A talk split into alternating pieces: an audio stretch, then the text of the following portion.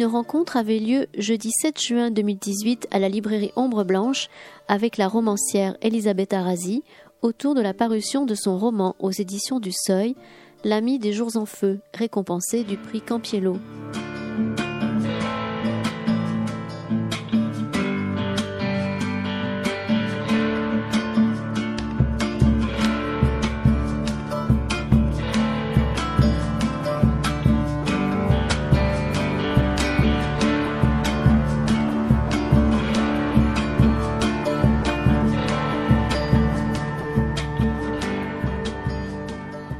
À toutes et à tous. D'abord, bienvenue. Très heureux de vous accueillir ce soir pour cette rencontre avec Elisabeth Arasi. C'est comme ça qu'on prononce. Je ne connais pas très bien, je ne parle pas italien couramment, loin de là. Donc, je préfère vous demander votre, votre avis sur la question. Vous êtes ici, Elisabeth Arasi, pour évoquer votre tout nouveau roman, L'ami des jours en feu. Euh, le titre italien original, originel, est Les regole del fuoco c'est-à-dire les règles du feu, et donc le titre français, euh, L'ami des jours en feu. Alors on est transporté, d'abord je vais vous présenter, vous êtes né à Rome, mais vous avez passé votre enfance, une grande partie de votre enfance à Naples, et on verra que justement l'une des deux héroïnes du livre, Maria Rosa, est napolitaine, vient de Naples, voilà, d'une famille, famille bourgeoise, assez, on verra que c'est important. Il y a deux personnages principaux, donc Maria Rosa et également donc Eugenia, qui est l'autre personnage important du, du livre. Donc vous avez vécu votre enfance à Naples. Vous êtes euh, on peut dire, une écrivaine euh, majeure de votre génération. Euh, notamment, vous avez euh, fait revivre de grandes figures féminines dans vos livres, découvrant à la fois des, modèles intimes, des emblèmes collectifs, comme par exemple Thérèse de Lisieux, la première extase, c'était chez Rivage en 1987. Marie Wollstonecraft, la citoyenne de l'ombre, au seuil en 2001. Ou également donc Nanejda Mandelstam, La science des adieux, le seuil en 2007. Alors, vous avez récemment, euh, plus récemment publié euh, deux romans aux éditions du Seuil, euh, Un hiver à Rome en 2014 et également donc L'obscur ennemi en 2010. Et donc, ce tout nouveau livre, L'ami des jours en feu, qui vient de paraître au Seuil, a remporté le prix Campiello. Et donc, vous y croisez dans ce livre un petit peu deux veines romanesques, un peu historiques et intimes, on va dire. Voilà, exactement. Donc, moi, D'abord, je voulais vous dire que j'ai énormément beaucoup aimé ce livre. Je trouve qu'il est d'une très belle écriture, d'une sensibilité, d'une simplicité. Vous, allez vraiment à, l'économie. Vous avez une écriture très très simple qui va au plus profond des sentiments. Euh, on est de transporter, le lecteur est transporté en 1917 donc pendant la Première Guerre mondiale. Alors une première question, euh, est-ce que cette époque pour vous était importante? Est-ce que vous aviez vraiment envie de placer l'action de votre livre en 1917 on dit souvent que la Première Guerre mondiale, c'est un peu la vraie naissance du XXe siècle. Qu'est-ce que pour vous, ça, ça a apporté au départ? Mais euh, je dois avouer que c'était une question très personnelle, parce que ce livre est dédié à mes deux euh, grand-mères. Alors, j'ai passé beaucoup de temps quand j'étais enfant avec ces deux grand-mères, qui étaient très différentes l'une de l'autre, parce que la grand-mère paternelle, qui d'ailleurs est évoqué au début du livre, une sorte de prologue qui, se, qui, se, passe dans les salons de cette grand-mère paternelle, mhm. était une femme de la bonne bourgeoisie napolitaine. Euh, qui, était une femme intelligente avec beaucoup d'humour, mais qui n'avait jamais rien fait dans la vie. S'était mariée, avait, eu des enfants et, surtout, elle s'était prise de la passion des de cartes, du jeu, jeu, du jeu de cartes comme beaucoup de, beaucoup de gens à Naples, beaucoup de femmes et d'hommes, Naples euh, a beaucoup de clubs où les soirs les gens vont jouer à cartes. C'est une, je ne sais pas maintenant, mais quand j'étais petite, c'était comme ça et c'était une ville très dédiée au jeu.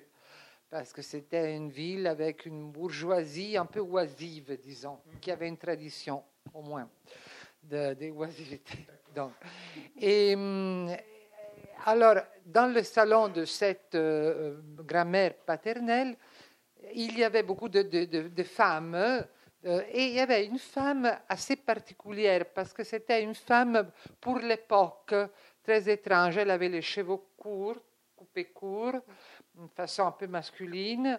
Elle portait des pantalons. Je, suis en train de parler des années 50, donc ce n'était pas euh, normal pour une femme âgée de s'habiller avec des pantalons. Et elle avait l'air très sportive, comme ça, et on l'appelait Margot. Je ne sais pas pourquoi, elle était de Naples, on l'appelait Margot.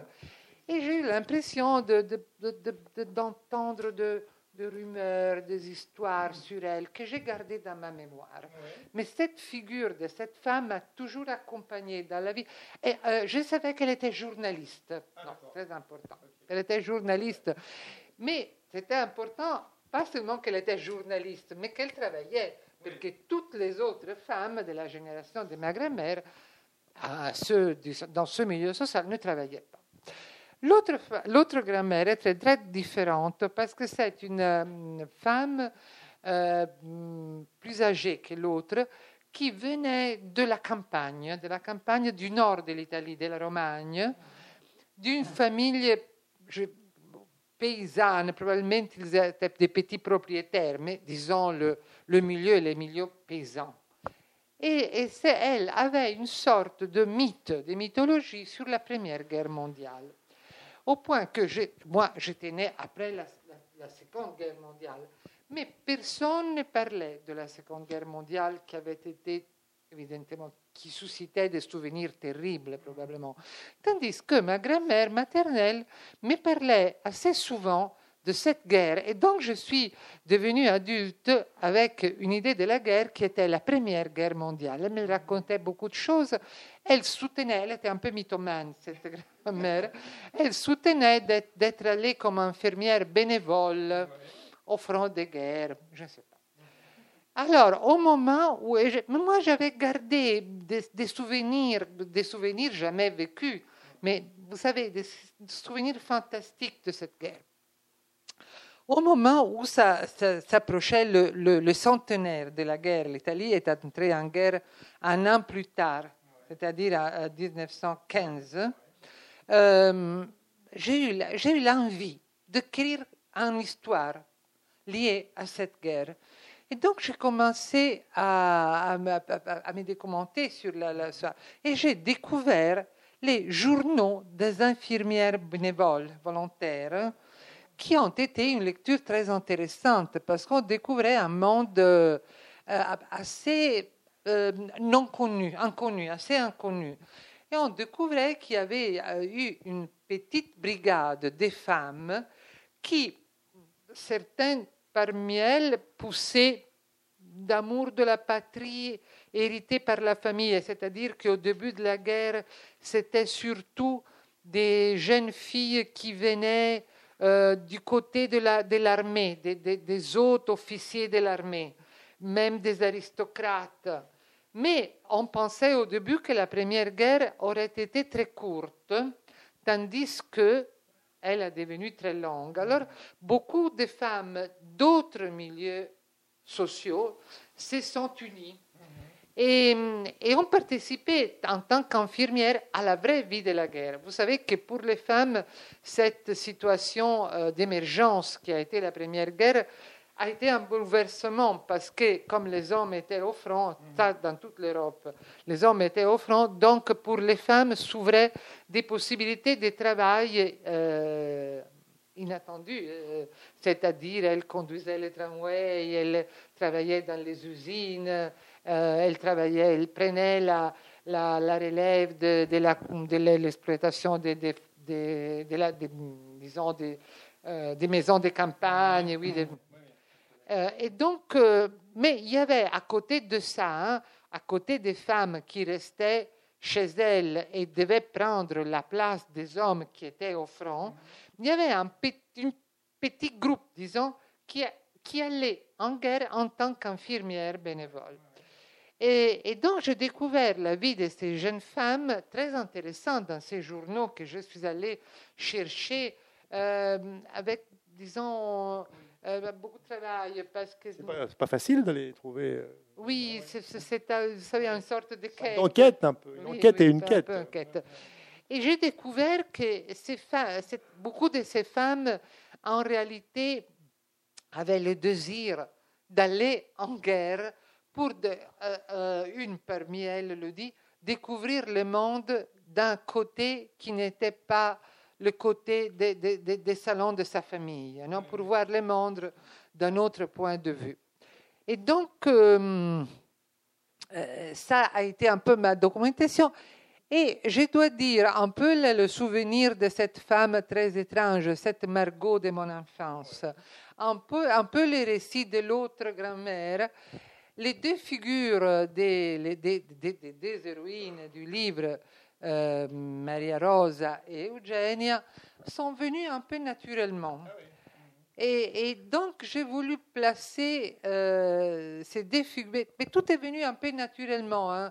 un peu en rêvant, un peu en me souvenant, un peu en lisant ces, journaux.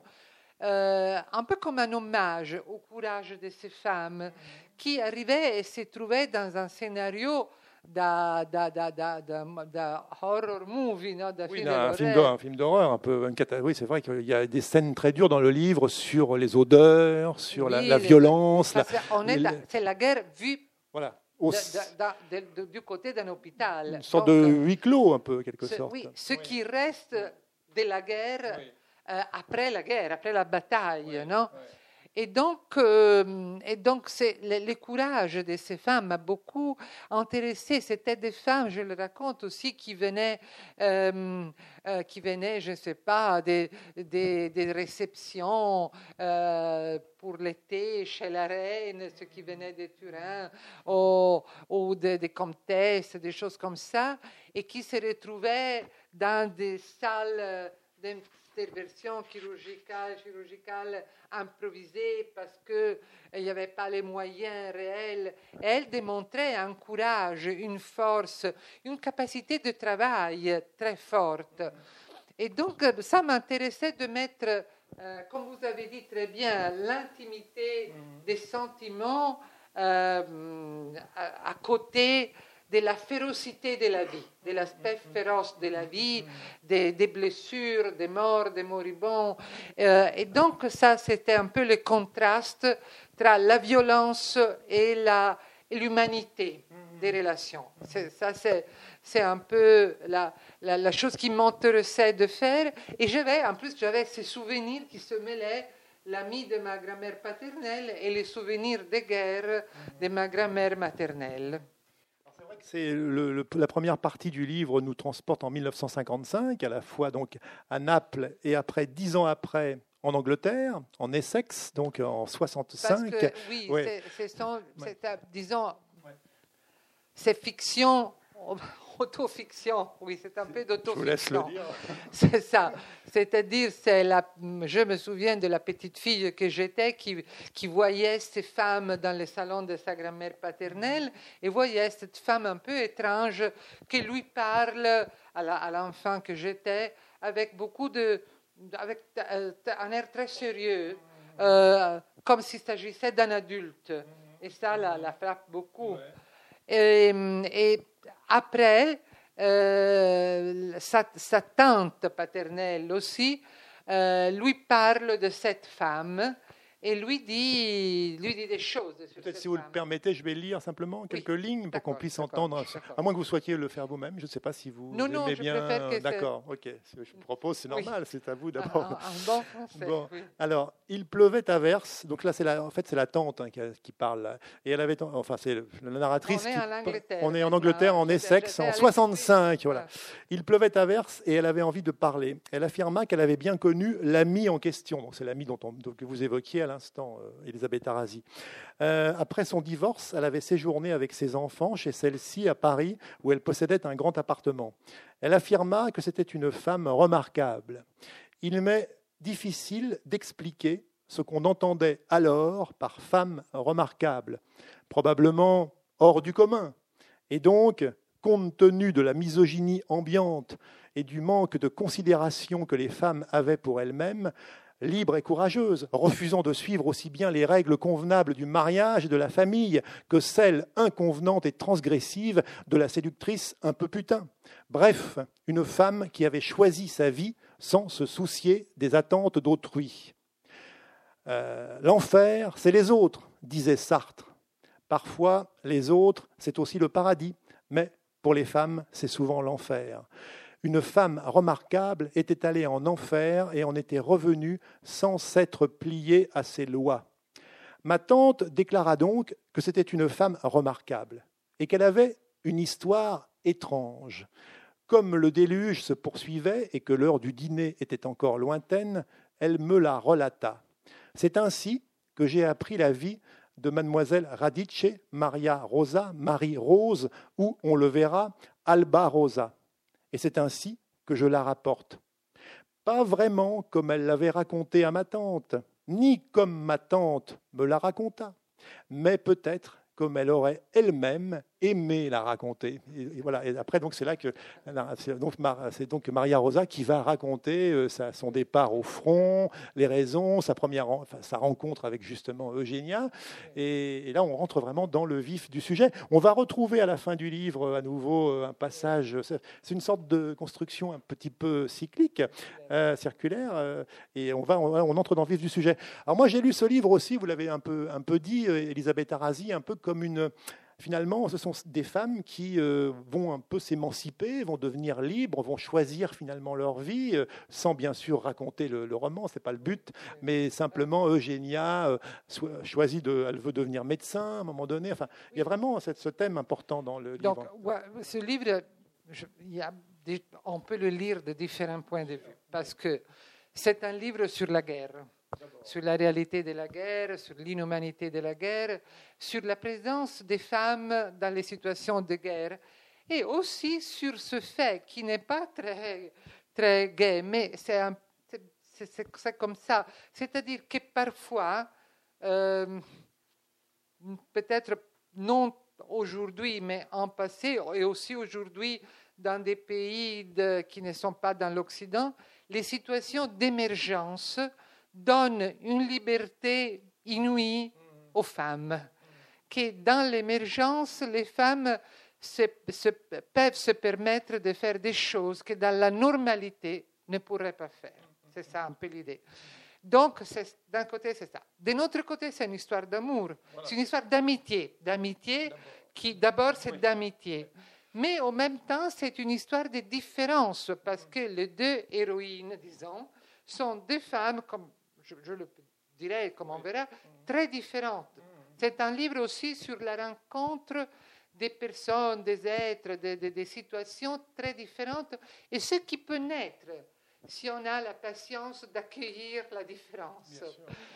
Et aussi, je dirais, de mon point de vue, de moi comme lectrice de mon propre livre, c'est un roman de formation. Ah on est habitué au roman de formation au masculin. Mhm c'est-à-dire un héros qui sort de, la maison, qui a des aventures et qui a enfin de, ou se perd ou devient ce que ce veut doit devenir.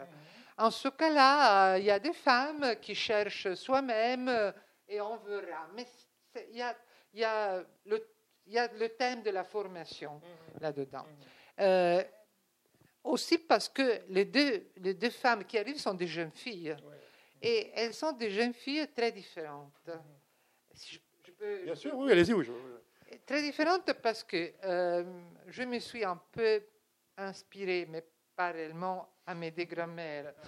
Mais justement comme typologie, pas elles ne se connaissaient pas mais, comme typologie, parce que Maria Rosa, la, jeune fille qui vient de Naples, est une jeune fille très belle, qui a beaucoup de privilèges, apparemment. C'est-à-dire très belle, est une jeune fille euh, euh, mm, grande, blonde, avec une très belle peau très claire, elle est élégante, elle vient d'une famille riche, mais en même temps, elle ne, elle ne supporte pas sa condition, sa mère est veuve, c'est une femme un peu légère, un peu distraite par rapport à, sa fille, qui n'a qu'un seul désir, de la marier le plus tôt possible. Eh et donc, elle, cette femme est veuve, elle n'a pas un père, et sa mère cherche dans, dans, tous, les, dans, tous les moyens de la, de la marier. Et donc, elle a unique, on est en 1917, unique possibilité de fuite, la guerre. Et donc, elle décide de devenir infirmière, non pour amour de la patrie, non par un projet de vie, mais simplement pour s'échapper de ce milieu suffocant, euh, étroit de sa famille, les attentes de sa mère par rapport à elle. Et elle arrive à la guerre et elle découvre, elle est intelligente, elle a une lucidité, elle comprend qu'elle, disons, passée en Italie, on dit dans la padella alla brace, c'est-à-dire d'une situation difficile, une situation encore plus difficile parce qu'elle ne sait rien faire. Elle a peur de. Mm, on la, la, porte dans les, dans les salles de, chirurgie improvisée. Mhm. Elle ne sait pas. Elle ne sait faire rien. Euh, tout lui tombe des mains. Elle est dégoûtée par les moribonds. Elle, est très désemparée. Mhm. Et elle connaît une jeune fille, on, lui, on, lui, on le met dans la même chambre, une jeune fille qui est l'opposé d'elle. Qui est très silencieuse plutôt, qui est plutôt... Pas seulement comme caractère, mais aussi comme milieu social, parce qu'elle vient d'une famille de la petite bourgeoisie mmh. de l'Italie du Nord, mmh. qui à ce moment-là était assez... Euh, elle est différente aussi aujourd'hui mais c'était très différent. C'est une euh, famille très active. Le père de cette jeune fille est un vétérinaire. Et surtout, cette jeune fille, Eugénia, a un rêve. Elle veut devenir médecin. C'est un rêve difficile pour une femme, mais pas impossible, parce qu'à ce moment-là, il y avait les premières facultés universitaires qui s'ouvraient, de médecine qui s'ouvraient aux femmes. Par exemple, à Pavia, qui n'était pas longtemps, elle venait des alentours du lac de Como, de la Lombardie, Pavia, donc est une ville de la Lombardie, à Bologne aussi, il y avait, je crois aussi à Turin, il y avait des facultés qui s'ouvraient aux femmes. Il y avait des femmes médecins de cette génération qui commençaient à devenir médecins. Je ne sais pas si Maria Montessori, qui peut-être est connue ah en France, peut-être elle avait fait la faculté de médecine, je ne sais pas. Et, et, donc, il y avait cette possibilité qui était quand même une possibilité très difficile. Alors, Eugénia est très sérieuse, elle, elle est capable de tout. Elle travaille 24 heures par jour, euh, rien ne la dégoûte, rien ne l'épouvante. Euh, elle est très, capable, très, très rapide. Euh, et quand Maria Rose lui raconte son histoire, c'est-à-dire qu'elle est là, mais pas pour une vocation, mais simplement pour s'échapper de sa famille, hum, Eugenia est très embarrassée, elle la regarde avec un peu de mépris et tout laisse soupçonner qu'elles ne deviendront jamais amies. Tandis qu'au fur et à mesure que la situation avance, la guerre avance, la vie en commun avance, les deux filles découvrent chacune en l'autre quelque chose qui lui apprend quelque chose. C'est une sorte de euh, c'est une sorte d'école. Un apprentissage un peu. Enfin... Apprentissage, c'est un apprentissage. Un apprentissage à la différence.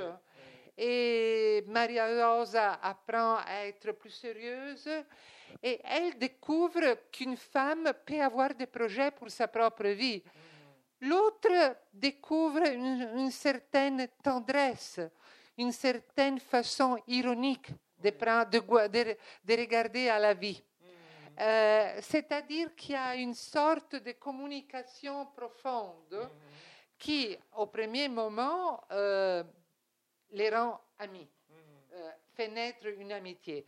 Et après, fait naître un amour, parce que dans cette, disons, euh, terra di nessuno, comment on l'appelle, la no man's land? Oui, un peu au milieu, oui, enfin, oui un no man's land, enfin, on pourrait dire, oui, ça, a pas tellement de, je cherche une traduction française, mais un no man's land, hein, on ne traduit pas, enfin, une sorte ah. de, de, lieu... Euh, de non-lieu. De non-lieu, voilà. Mais no man's land, ça se comprend, ça s'emploie en français. Non-lieu qui est la guerre, non Cette situation d'émergence absolue euh, lui donne, comme on disait, de la liberté inattendue. C'est ça un peu la chose.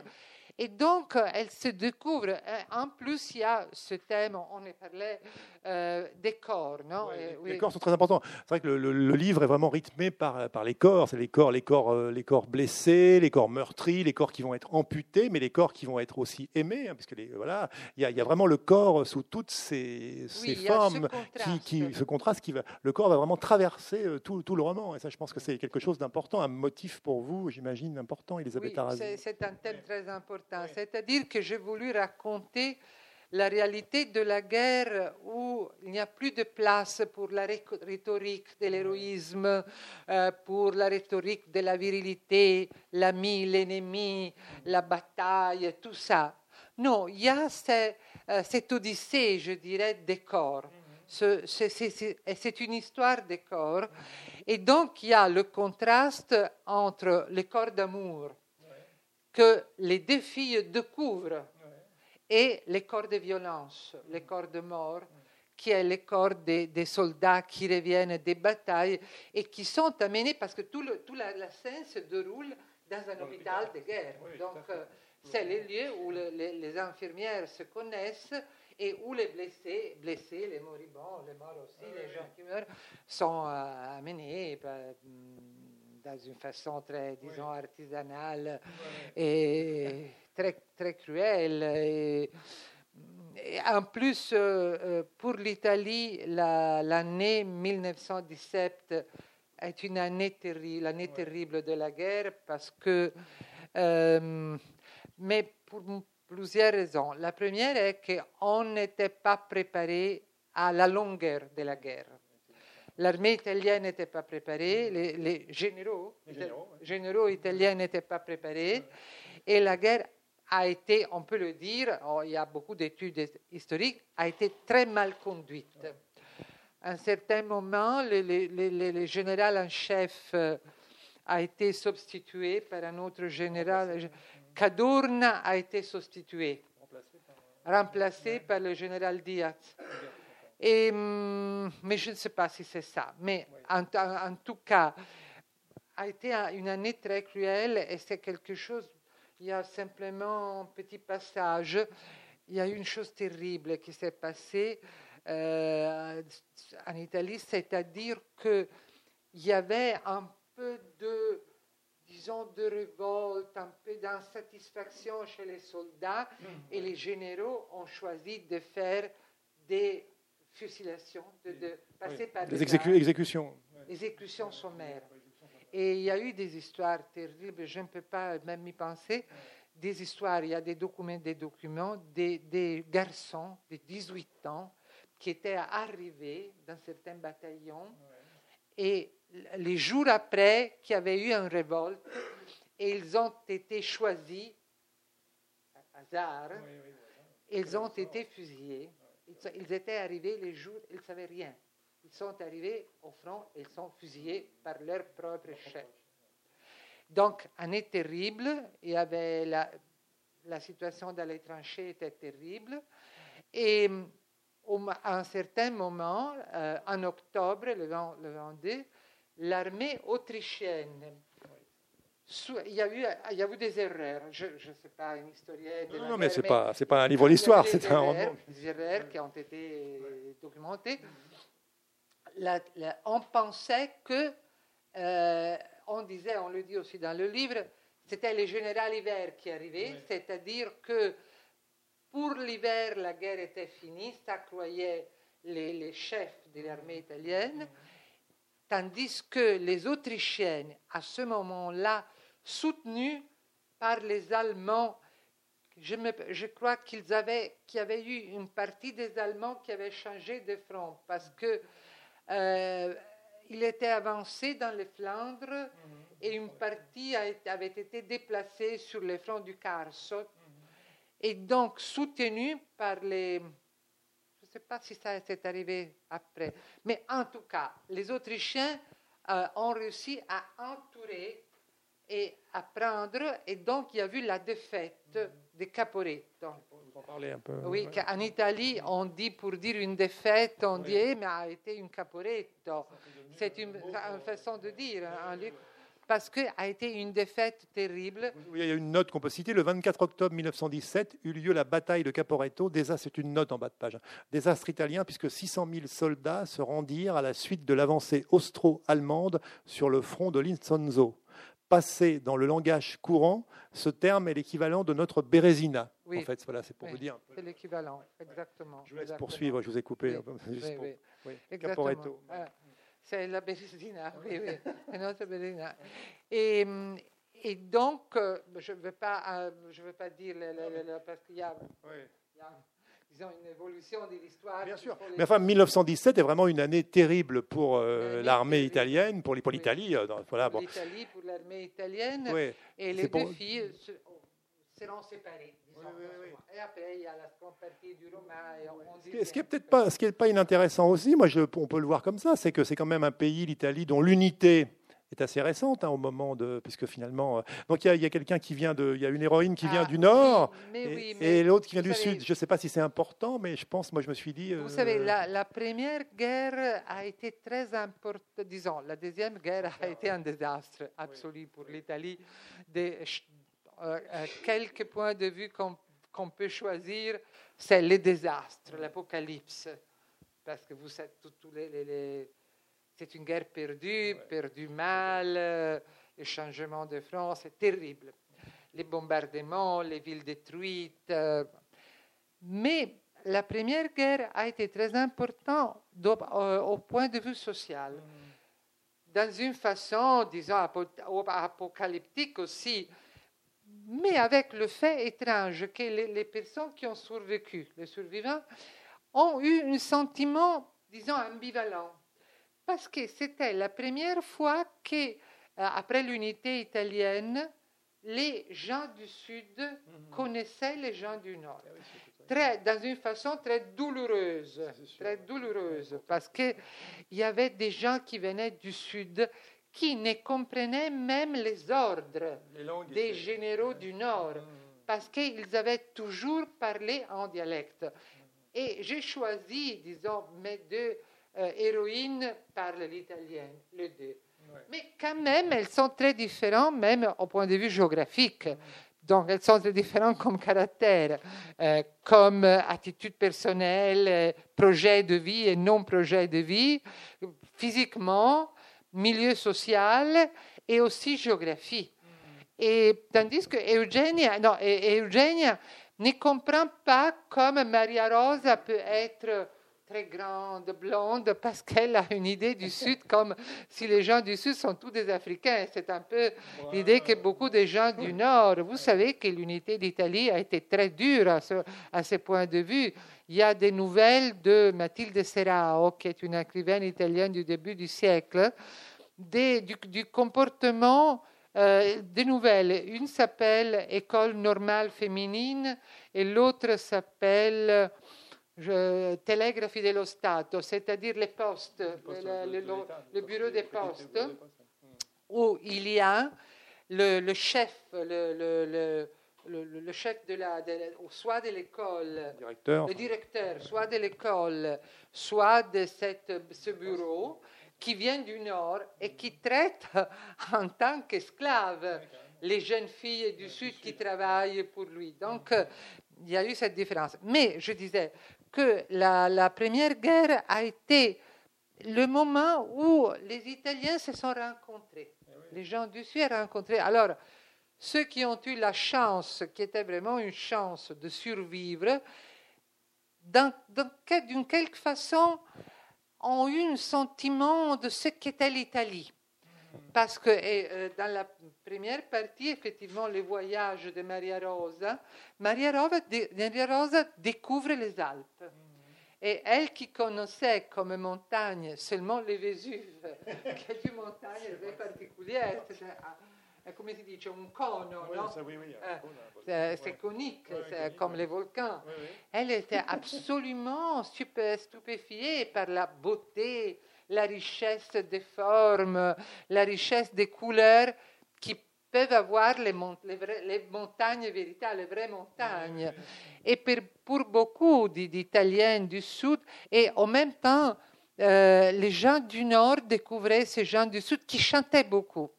Dans la seconde partie du livre, il y a la Le transcription. livre, le livre est en deux parties, c'est vrai, il faut le préciser. Deux parties au livre. oui. A, Ouais. Oui, la deuxième partie du Vous livre. parlez de la montagne, euh, qu'en effet, euh, elle découvre en, en se rendant dans le Nord, mais c'est vrai aussi de Eugénia qui n'a jamais vu la mer, enfin qui ne connaît Oui. pas la mer. Elle a, Oui. elle a peut-être vu le lac euh, de Côme, parce qu'elle est bon, voilà, mais elle ne connaît pas la mer. Et, et la mer est importante dans le livre. C'est un peu comme une, une sorte de rêve, un peu d'échapper, échapper possible vers l'extérieur. Et c'est vrai que il y a un moment parle où les deux que- filles parlent et Eugenia demande à Maria Rosa qu'est-ce que c'est la mer Elle n'arrive pas à imaginer. Alors Maria Rosa ne sait pas comment la décrire et lui parle de l'eau. Alors mm, Eugenia dit alors c'est comme un grand lac. Je dis non, non, rien à voir avec un lac. Et, et alors, le seul désir de Maria Rosa à ce moment-là, euh, au milieu de la violence, du désespoir, de la souffrance, elle ne pense plus qu'à faire connaître la mère à Eugénie. Donc il y a même cette différence, euh, disons, de, vision de la, de la terre. Non? Je m'étais alors aperçu que la mer me manquait à moi aussi. Je te l'ai confiée et tu m'as demandé C'est comment la mer Je ne l'ai jamais vue. Soudain, la guerre, les blessés et les bombes n'avaient plus d'importance. J'avais juste envie de te montrer la mer. Et ça va revenir un petit peu aussi vers la fin du livre, hein, sans raconter le livre, mais c'est vrai qu'il y a cette dimension, ce motif de la mer qui, est là, un peu comme une sorte de oui, quête. Ça, euh, je te dis, c'est un peu autobiographique, ah, euh, dans le sens que j'ai vécu mon enfance dans une ville de mer. Et effectivement, quand je me suis, quand je suis allée à Rome avec ma mère, j'avais 10 ans, et pendant des mois, mais des mois et des mois, j'ai rêvé toutes les nuits la mer. J'ai rêvé la mer, oui. J'ai un souvenir très vivant de, de, ces rêves parce que toutes les nuits, j'ai rêvé la mer. Mais pendant des mois. Et même aujourd'hui, beaucoup d'années sont passées, j'ai un sentiment de la mer. Même si je suis en train ou en avion et je vois la mer, j'ai une émotion très forte. Et donc, cette, euh, cette chose. Euh, et moi, je vais. Vous savez, si quelqu'un n'aime pas la mer ou n'a pas confiance avec la mer, d'habitude, je suis comme une propagandiste de la mer. J'ai besoin de lui dire ce que c'est la mer, la merveille et la, béatitude. Oui, c'est ça. ça ce sentiment de la mer, c'est mon sentiment à moi.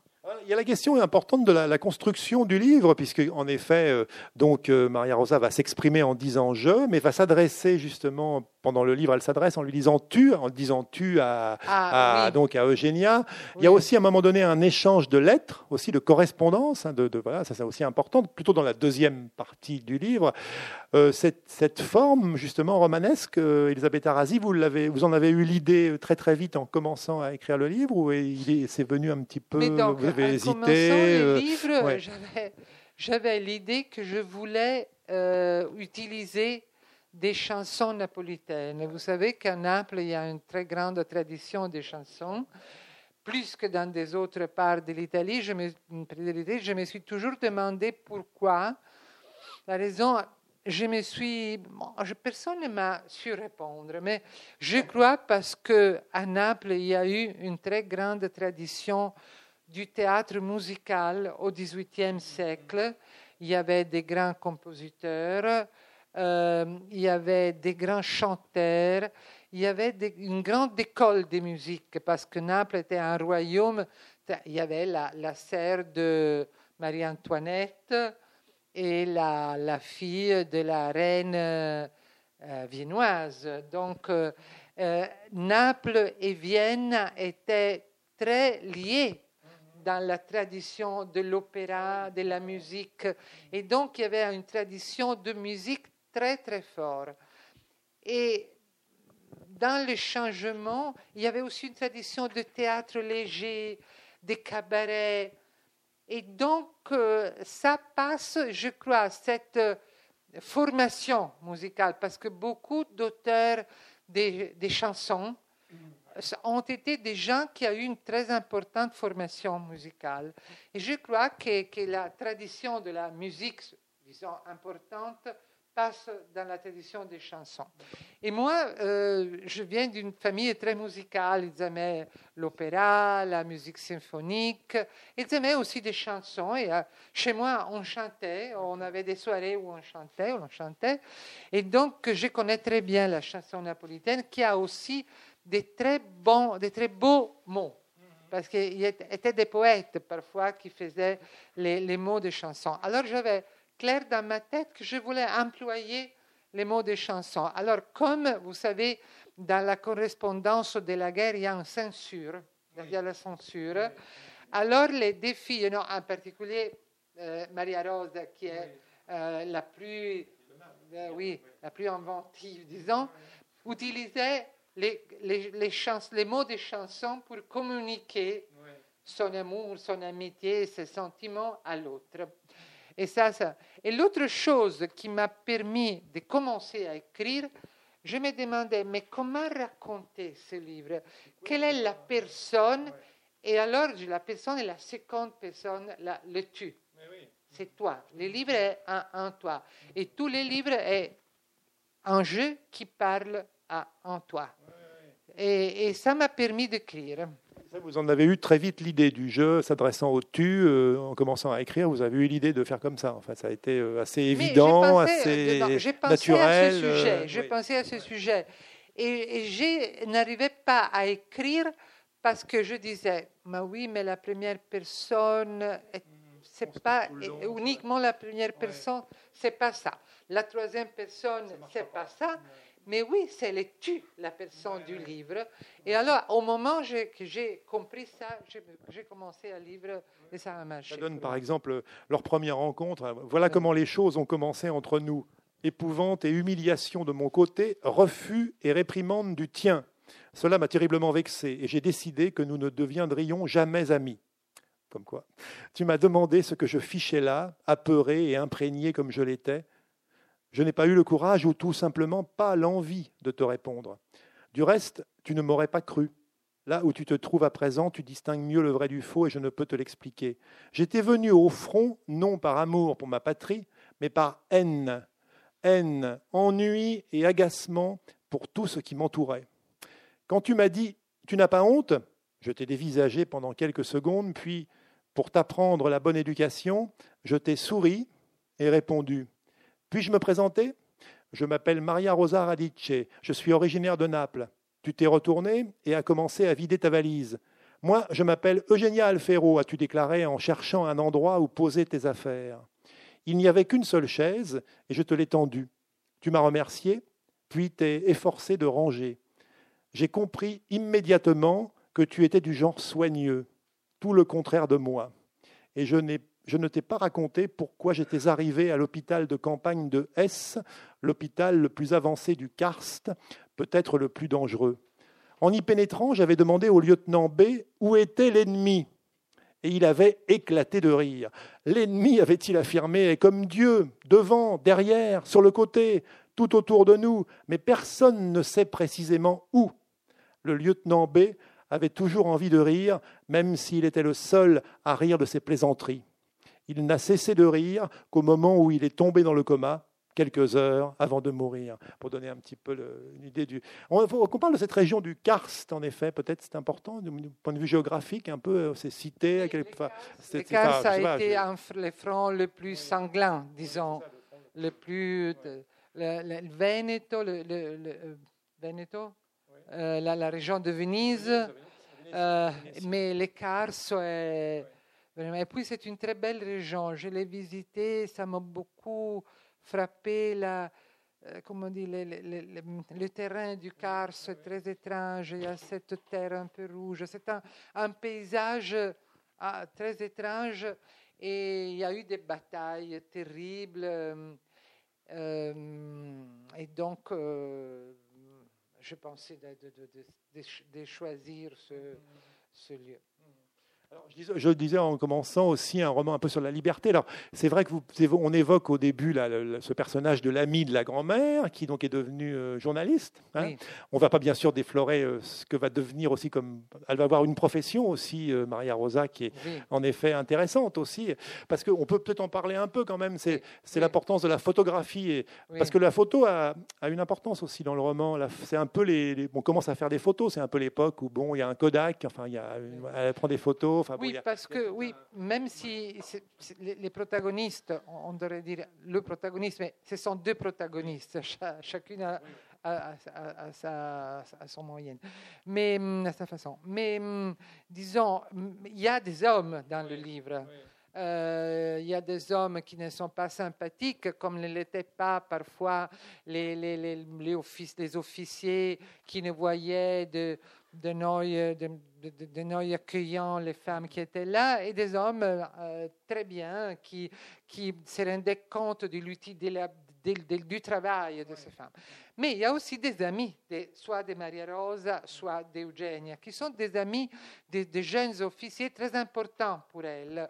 Mm, Eugenia est amie d'Alfredo, qui est un jeune officier médecin, et avec qui elle parle de la profession, elle, veut devenir médecin, et donc euh, euh, c'est une amitié importante pour elle. Et Maria Rosa devient amie parce que ça aussi, la guerre permet à ces filles, c'est-à-dire d'établir une sorte de rapport de fraternité avec les hommes quand des conditions normales on ne pourrait pas se permettre. Maria Rosa devient amie d'un jeune officier qui n'aime pas la guerre qui, et qui vient d'une famille du Piémont, qui, des gens qui possèdent la cultivation du riz, mais il a une passion, la photographie. C'est au moment où la, la passion de la photographie éclate. Et ses parents, on lui, on lui donnait une Kodak. Et donc, il, il dit qu'il réussit à supporter l'horreur de la guerre mieux quand il est derrière sa caméra. Et il, est, il enseigne, à, il, probablement il est tombé amoureux de Maria Rosa, et il enseigne, il laisse que Maria Rosa euh, fait des, tentatives, disons, de photographie, et ça va devenir très important dans la vie de Maria Rosa après la guerre, parce que je, tiens à souligner ça. Ça, c'est aussi, je l'ai déjà dit, mais c'est la chose plus, importante pour moi, c'est aussi un roman de formation. C'est surtout un roman de formation. Une formation très, disons, un peu difficile. C'est pas une formation linéaire comme on peut imaginer aujourd'hui la formation d'une femme c'est une formation comme, les montagnes russes. Oui, ça, Les montagnes russes, oui, avec, des, avec des obstacles, avec qu'il faut, qu'il faut franchir. Beaucoup de souffrances. Euh, très difficiles, très douloureuses, mais c'est quand même la possibilité d'une formation qui, que si Maria Rosa était restée chez soi, elle n'aurait jamais eu. C'est un peu ça. ça oui le besoin qu'il y avait de sortir de chez soi, de quitter son domicile, de, d'échapper à sa mère. Sa mère qui, en effet, comme vous l'avez dit au début, ne rêve que d'une chose, c'est qu'elle rencontre euh, un homme, euh, un soldat, enfin sur le front, qu'elle rencontre quelqu'un et qu'elle puisse se marier. Enfin, c'est un peu ce que vous avez dit au début. En fait, elle, rêve que ça. Elle rêve que sa fille parte euh, finalement. Ah et tu vas, tu vas peut-être te rencontrer, rencontrer quelqu'un là-bas. Enfin bon. Parce qu'elle a cette idée fixe du mariage, comme beaucoup de mères à cette époque. Oui, ce n'était pas une exception, c'était la règle, disons.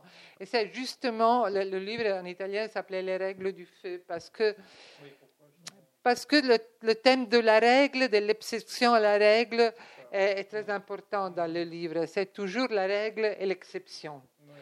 Et, et, donc la guerre, c'est une terrible exception à la règle de la normalité mais en même temps, pour ces deux filles, c'est une obsession vitale. C'est peut être une obsession vitale parce qu'elles peuvent se tenir à l'écart des règles. Mais elles découvrent aussi que même le feu, le feu de la guerre, mais aussi le feu de la passion, d'amour, a ses propres règles. Non?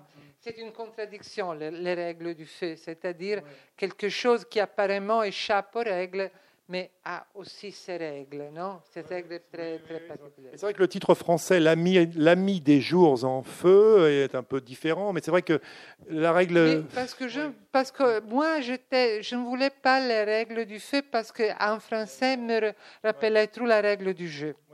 Je pensais qu'il y avait trop de, de ressemblances du, du, son.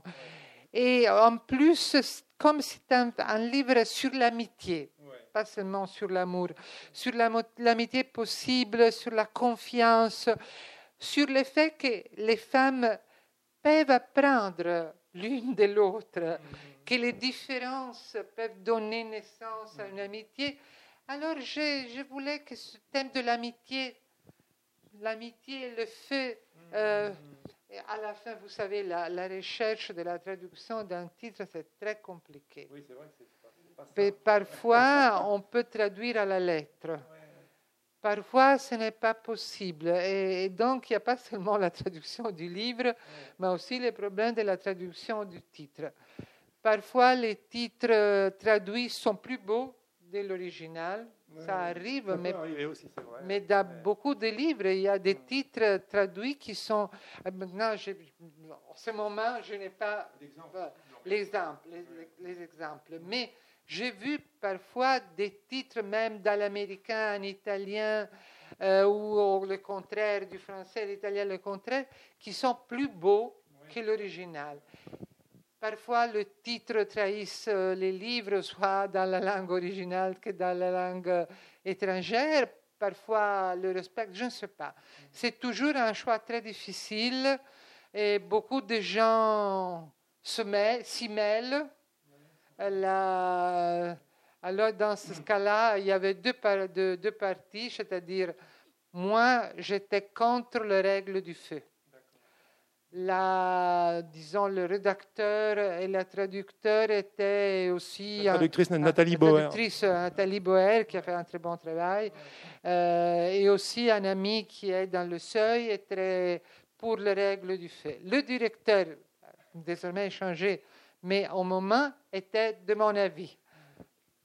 Et alors, à la fin, euh, c'est c'est celui-là qui a l'ami de jours en fait. Oui, c'est un Moi, j'ai beaucoup aimé aussi la manière dont, en effet, c'est une histoire d'amitié euh, qui va très progressivement, on va dire, euh, tourner à l'amour, mais on sent que voilà, c'est très subtil, il y a une évolution des sentiments. euh, Au début, elles n'osent pas se regarder, parce que c'est vrai qu'elles sont quand même, elles vivent dans une chambre qui est assez petite. hein, il, faut il y a un endroit pour se laver, mais c'est quand même une sorte de bac qu'elles se mettent à l'intérieur. Bon.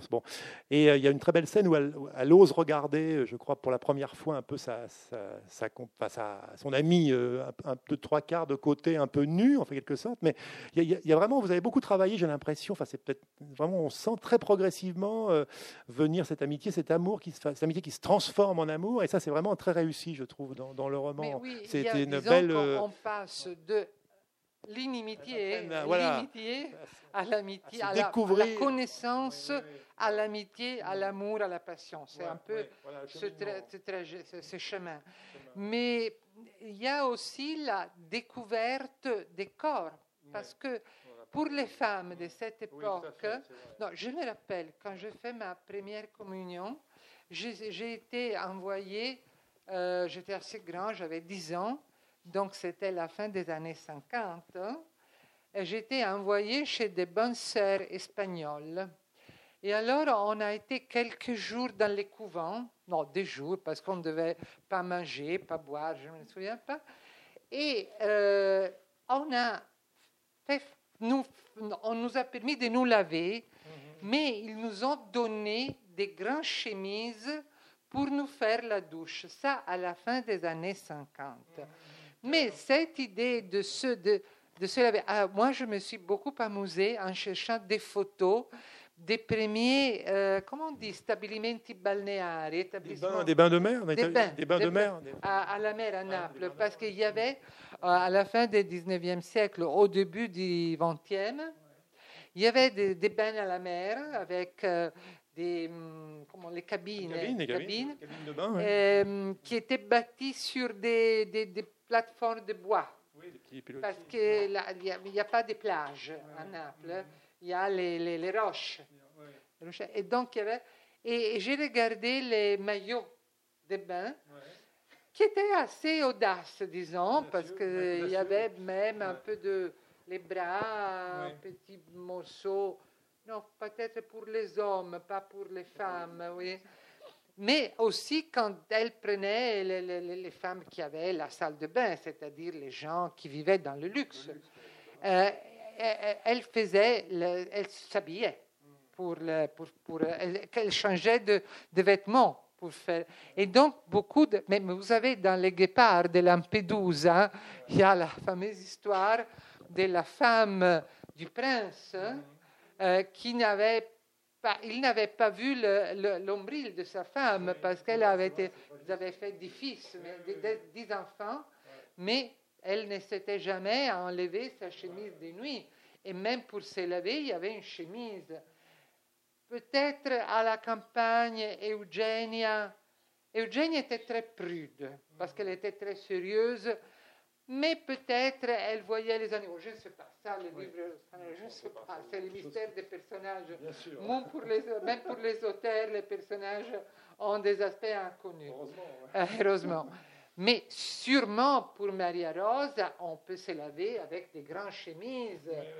Et donc, euh, c'est aussi la découverte du, du corps de l'autre qui est une glace pour son propre corps. C'est la découverte du corps féminin. Euh, qui n'était pas une chose normale à cette époque. Du reste, elle l'écrit, euh, chez moi, notre, elle le dit, chez moi, notre nourrice nous donnait le bain vêtu d'une chemise en coton et veillait à ce que ma sœur et moi ne fussions jamais nus. De son corps à elle, je connaissais chevilles et poignets, rien de plus. Elle était terrifiée à l'idée qu'on voit les parties honteuses, même si elle avait dû montrer un peu les siennes, puisqu'à l'âge de 30 ans, elle avait six enfants. À la plage aussi, nous étions très protégés. Pour moi, un corps nu de femme se réduisait à des mollets et des avant-bras, mais uniquement scintillant comme des poissons à cause de l'eau et du soleil. Je n'en avais jamais touché. Toi, je te touchais. Voilà, c'est juste oui, oui, c'est cette histoire de découverte du corps, de la liberté du corps. C'est une histoire, disons, tout le livre de découverte de liberté antérieure, intime et aussi du corps extérieur, de, vie, des possibilités de vie. C'est un peu l'histoire. Naturellement, c'est une histoire d'amour. Il y a aussi ce côté des sentiments qui est très fort, euh, l'amour physique, euh, la douleur, il y a beaucoup de choses, mais au fond, c'est une histoire de formation et de découverte de la liberté. Oui, oui. Je crois que c'est en effet un très très beau euh, résumé de votre roman, Elisabeth Arasi. Merci. Merci surtout à la librairie en Blanche, à vous qui m'avez présenté, et, à vous tous.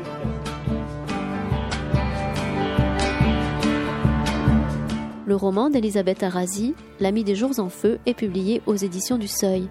Chez ce même éditeur, Elisabeth Arasi a aussi fait paraître, entre autres, Nadejda Mandelstam, La science des adieux en 2007, L'obscur ennemi en 2010 et Un hiver à Rome en 2014. Vous venez d'écouter une rencontre enregistrée jeudi 7 juin 2018 à la librairie Ombre Blanche.